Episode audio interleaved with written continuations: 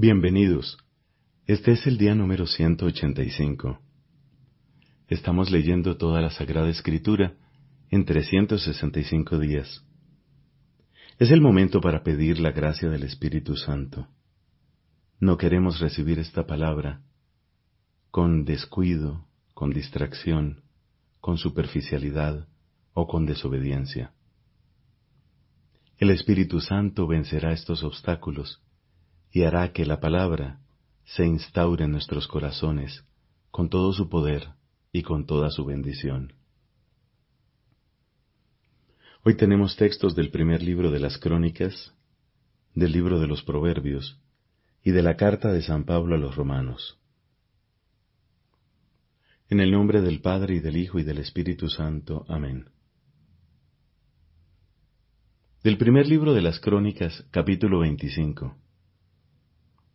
David y los jefes del ejército se pararon para el servicio del culto a los hijos de Asaf, de Emán y de Yedutún, los cuales profetizaban, acompañándose con cítaras, arpas y címbalos.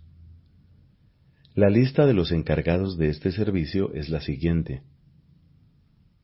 De los hijos de Asaf, Sacur, José, Netanías y Azarelá, hijos de Asaf.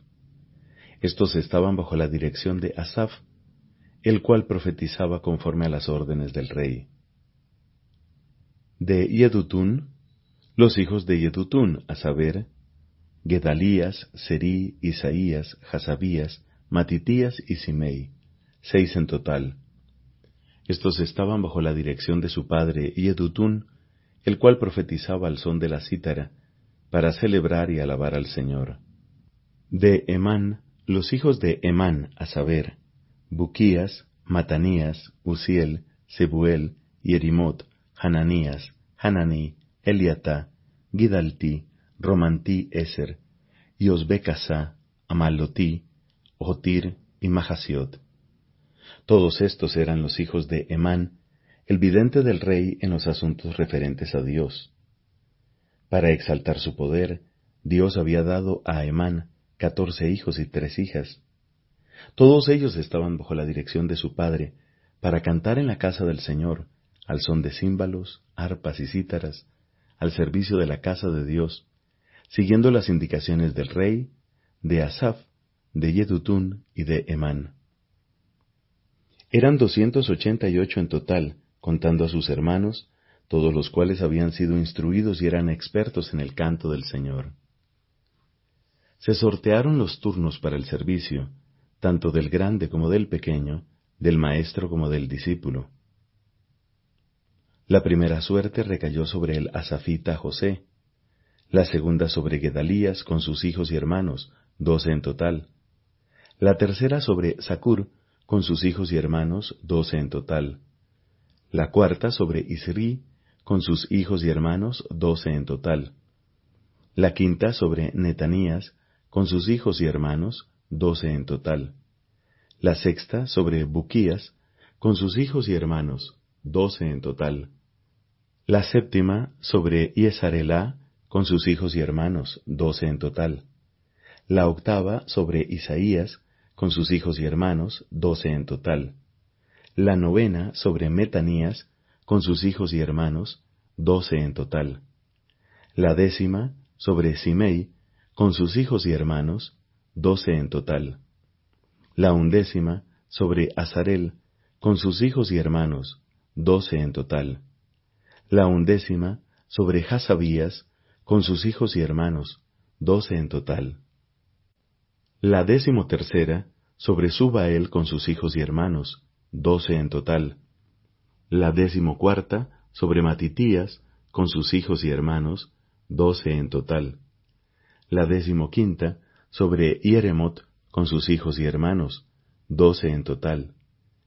La sexta sobre Hananías, con sus hijos y hermanos, doce en total. La séptima sobre Iosbecasá, con sus hijos y hermanos, doce en total. La octava sobre Hananí, con sus hijos y hermanos doce en total. La decimonovena, sobre Malotí con sus hijos y hermanos, doce en total. La vigésima, sobre Eliatá con sus hijos y hermanos, doce en total. La vigésima primera, sobre Otir, con sus hijos y hermanos, doce en total. La vigésima segunda, sobre Gidalti, con sus hijos y hermanos, doce en total. La vigésimo tercera, sobre Mahasiot, con sus hijos y hermanos, doce en total. La vigésima cuarta, sobre Romanti Eser, con sus hijos y hermanos, doce en total. Los grupos de porteros fueron los siguientes. De los coreitas, Meselemías, hijo de Coré, uno de los hijos de Ebiasaf. Los hijos de Meselemías fueron el primogénito Zacarías, el segundo, Yediael, el tercero, Zebadías, el cuarto, Yatniel, el quinto, Elam, el sexto, Yehohanam, y el séptimo, Eliehoenai. Los hijos de Obededom, el primogénito, Semaías, el segundo, Yehosabad, el tercero, Ioach, el cuarto, Sacar, el quinto, Natanael, el sexto, Amiel, el séptimo, Isaacar, y el octavo, Peuletai. Dios, en efecto, lo había bendecido. A su hijo Semaías le nacieron hijos que tuvieron autoridad sobre sus familias, porque eran hombres muy valientes. Los hijos de Semaías fueron Odni, Rafael, Obed, Elsabad y sus hermanos, Eliú y Semaquías, hombres valientes. Todos estos fueron hijos de Obededom. Ellos, sus hijos y sus hermanos, eran hombres de gran valor y aptitud para el servicio. Eran sesenta y dos en total. Meselemías tuvo hijos y hermanos, eran en total dieciocho hombres valientes. Josá, de los hijos de Merari, tuvo hijos. El principal de ellos fue Simri, porque aunque no era el primogénito, su padre lo constituyó jefe. El segundo fue Gilquías, el tercero Tebalías, el cuarto Zacarías. Los hijos de Josá fueron trece en total. Los jefes de estos grupos de porteros, lo mismo que sus hermanos, tenían a su cargo la custodia de la casa del Señor. Se echaron suertes para cada puerta entre todas las familias, tanto las pequeñas como las principales. La puerta oriental le tocó en suerte a Selemías, después sortearon la puerta del norte, y ésta le tocó en suerte a su hijo Zacarías, que era prudente consejero. A Obededom le tocó el sur, y a sus hijos los almacenes. A Supim y a Josá les tocó el lado occidental, con la puerta de Salequet en el camino de la subida. Las guardias estaban dispuestas de esta manera. En la puerta oriental había seis levitas por día, en la del norte, cuatro por día, en la del sur, cuatro por día, en los almacenes, dos y dos. En el parvar al oeste había cuatro para la subida y dos para el parvar. Estos eran los grupos de los porteros de los hijos de los coreitas y de los hijos de Merari.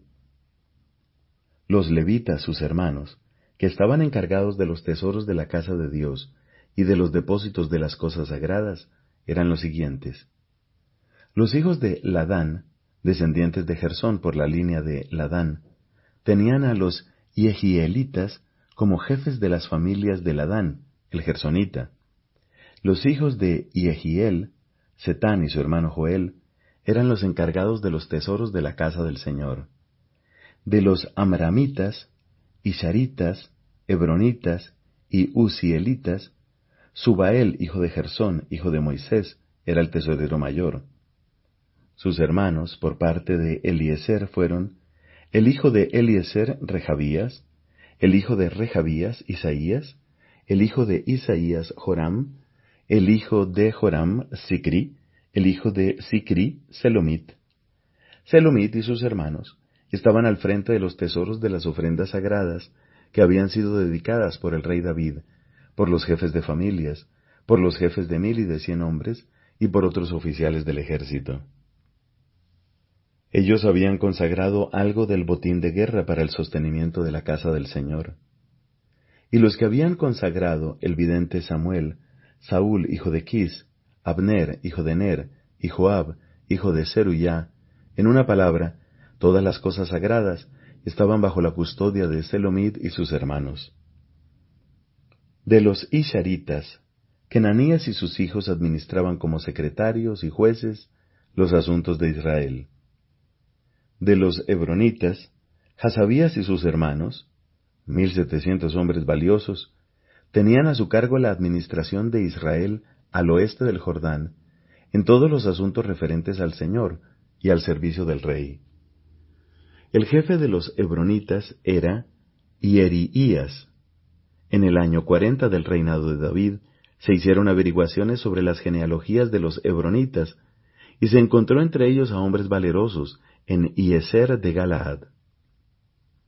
Los hermanos de Ieriías, dos mil setecientos jefes de familia, hombres de gran valor, fueron puestos por el rey David al frente de los Rubenitas, de los Gaditas y de la mitad de la tribu de Manasés, en todos los asuntos referentes a Dios y al rey. El número de los israelitas, incluyendo los jefes de familia, los jefes de mil y cien hombres, y los oficiales que servían al rey en lo referente a las divisiones, que entraban y salían de servicio cada mes, a lo largo de todo el año, era de veinticuatro mil hombres por cada división. Al frente de la primera división, la del primer mes, estaba Yasobam, hijo de Sabdiel, su división tenía veinticuatro mil hombres. Él pertenecía a la familia de Pérez y era el jefe de todos los oficiales del primer mes. Al frente de la división del segundo mes estaba Dodai, el Ajojita. Su división tenía veinticuatro mil hombres. El jefe del tercer regimiento, el del tercer mes, era Benaías, hijo del sacerdote Ioyadá. Su división tenía veinticuatro mil hombres. Benaías era uno de los treinta guerreros y se hallaba al frente de ellos. En su división estaba también su hijo, Amisabad. El cuarto, el del cuarto mes, era Asael, hermano de Joab, y le sucedió su hijo Sebadías. Su división tenía veinticuatro mil hombres. El quinto jefe, el del quinto mes, era Samut, el Israjita, su división tenía veinticuatro mil hombres. El sexto, el del sexto mes, era Irá, hijo de Iques, el Tecoita, su división tenía veinticuatro mil hombres. El séptimo, el del séptimo mes, era Geles, el Pelonita, de los descendientes de Efraín, su división tenía veinticuatro mil hombres. El octavo, el del octavo mes, era Sibecai, de Jusá, de los Sargitas, su división tenía veinticuatro mil hombres. El noveno, el del noveno mes, era Abieser, de Anatot, de los benjaminitas. Su división tenía veinticuatro mil hombres. El décimo, el del décimo mes, era Maharai, de Netofá, de los Sargitas. Su división tenía veinticuatro mil hombres. El undécimo, el del undécimo mes, era Benaías, de Pireatón, de los descendientes de Efraín. Su división tenía veinticuatro mil hombres. El duodécimo, el del duodécimo mes, era Heldai, de Netofá, de la estirpe de Odniel. Su división tenía veinticuatro mil hombres. Los jefes que estaban al frente de las tribus de Israel fueron los siguientes. De Rubén, Eliezer, hijo de Sicri. De Simeón, Cefatías, hijo de Maacá.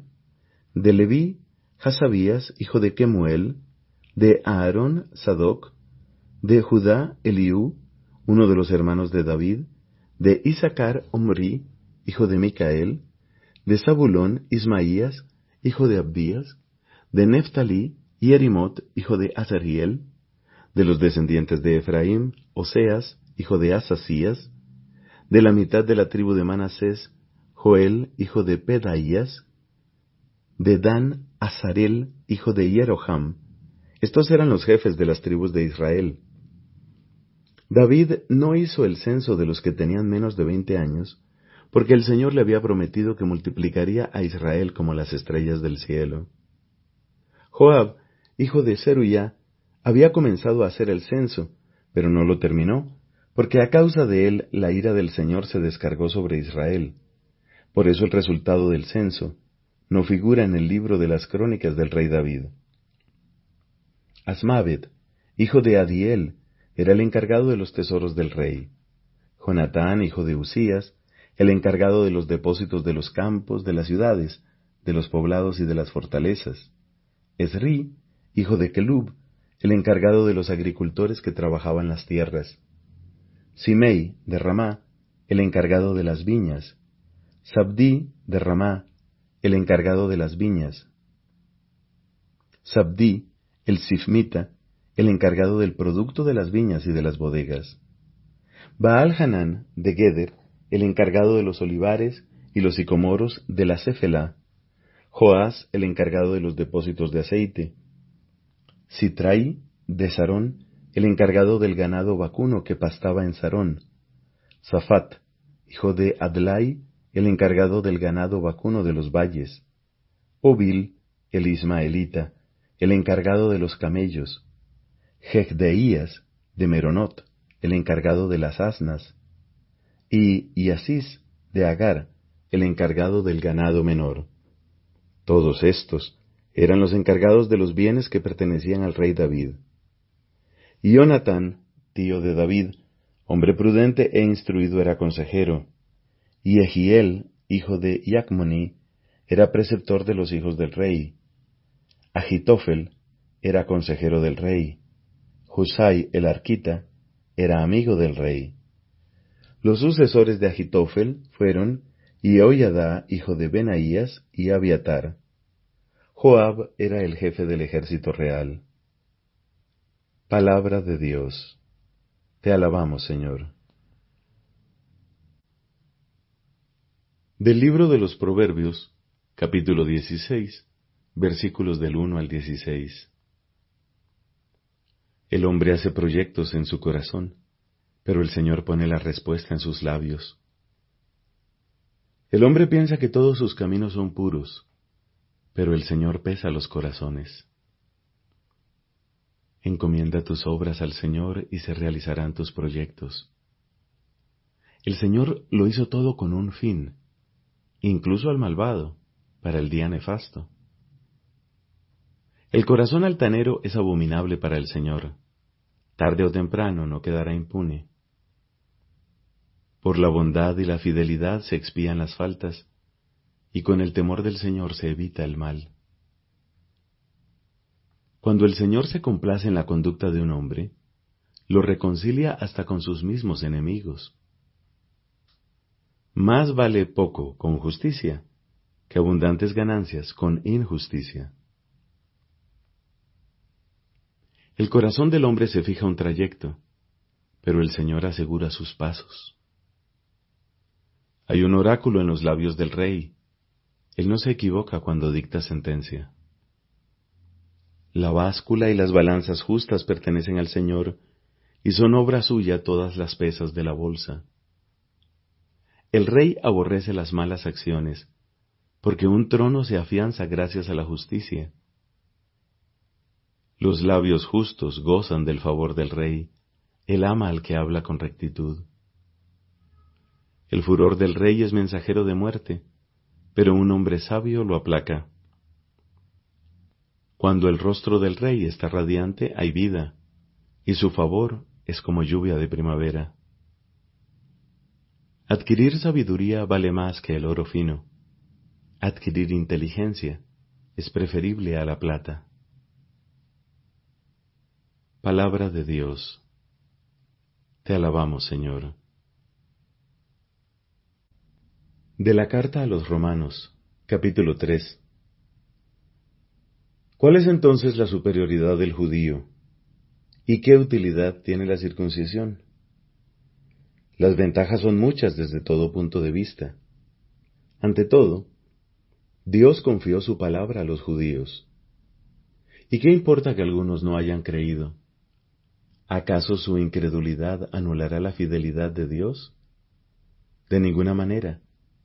Dios es veraz y todo hombre mentiroso, porque como dice la Escritura, serás reconocido como justo por lo que dices, y triunfarás cuando seas juzgado. Ahora bien, Si nuestra injusticia hace resaltar la justicia de Dios, ¿qué conclusión sacaremos? Dios será injusto, me expreso en términos humanos, al dar libre curso a su ira? De ningún modo. De lo contrario, ¿cómo podría Dios juzgar al mundo? Pero si con mi mentira la verdad de Dios sale ganando para gloria suya, porque todavía voy a ser condenado como pecador. ¿O debemos hacer el mal para que resulte el bien, como algunos calumniadores nos hacen decir? Estos sí merecen ser condenados. En definitiva, entonces, ¿somos o no superiores a los paganos? De ninguna manera. Porque acabamos de probar que todos están sometidos al pecado, tanto los judíos como los que no lo son. Así lo afirma la Escritura. No hay ningún justo, ni siquiera uno. No hay nadie que comprenda, nadie que busque a Dios. Todos están extraviados, igualmente corrompidos. Nadie practica el bien, ni siquiera uno solo. Su garganta es un sepulcro abierto. Engañan con su lengua. Sus labios destilan veneno de víboras. Su boca está llena de maldición y amargura. Sus pies son rápidos para derramar sangre. En sus caminos hay ruina y miseria. No conocen la senda de la paz. El temor de Dios no está ante sus ojos. Ahora bien, nosotros sabemos que todo lo que dice la ley es válido solamente para los que están bajo la ley, a fin de que nadie pueda alegar inocencia, y todo el mundo sea reconocido culpable delante de Dios. Porque a los ojos de Dios nadie será justificado por las obras de la ley, ya que la ley se limita a hacernos conocer el pecado. Pero ahora, sin la ley, se ha manifestado la justicia de Dios atestiguada por la ley y los profetas. La justicia de Dios por la fe en Jesucristo para todos los que creen. Porque no hay ninguna distinción. Todos han pecado y están privados de la gloria de Dios. Pero son justificados gratuitamente por su gracia, en virtud de la redención cumplida en Cristo Jesús. Él fue puesto por Dios como instrumento de propiciación por su propia sangre, gracias a la fe. De esa manera, Dios ha querido mostrar su justicia. En el tiempo de la paciencia divina, pasando por alto los pecados cometidos anteriormente, y en el tiempo presente, siendo justo y justificando a los que creen en Jesús. ¿Qué derecho hay entonces para gloriarse? Ninguno. Pero ¿en virtud de qué ley se excluye ese derecho? ¿Por la ley de las obras? No, sino por la ley de la fe. Porque nosotros estimamos que el hombre es justificado por la fe, sin las obras de la ley. ¿Acaso Dios es solamente el Dios de los judíos? ¿No lo es también de los paganos? Evidentemente que sí, porque no hay más que un solo Dios, que justifica por medio de la fe tanto a los judíos circuncidados como a los paganos incircuncisos. Entonces, ¿por medio de la fe anulamos la ley? Ni pensarlo. Por el contrario, la confirmamos. Palabra de Dios. Te alabamos, Señor. Es capaz de recibir el bautismo todo ser humano aún no bautizado, y sólo Él. En los orígenes de la Iglesia, cuando el anuncio del Evangelio está aún en sus primeros tiempos, el bautismo de adultos es la práctica más común. El catecumenado, preparación para el bautismo, ocupa entonces un lugar importante iniciación a la fe y a la vida cristiana. El catecumenado debe disponer a recibir el don de Dios en el bautismo, la confirmación y la Eucaristía. El catecumenado o formación de los catecúmenos tiene por finalidad permitir a estos últimos, en respuesta a la iniciativa divina y en unión con la comunidad eclesial llevar a madurez su conversión y su fe. Se trata de una formación, aprendizaje o noviciado debidamente prolongado de la vida cristiana, en que los discípulos se unen con Cristo, su Maestro. Por lo tanto, hay que iniciar adecuadamente a los catecúmenos en el misterio de la salvación, en la práctica de las costumbres evangélicas y en los ritos sagrados que deben celebrarse en los tiempos sucesivos e introducirlos en la vida de la fe, la liturgia y la caridad del pueblo de Dios. Los catecúmenos están ya unidos a la Iglesia, pertenecen ya a la casa de Cristo y muchas veces llevan ya una vida de fe, esperanza y caridad la Madre Iglesia los abraza ya con amor tomándolos a su cargo.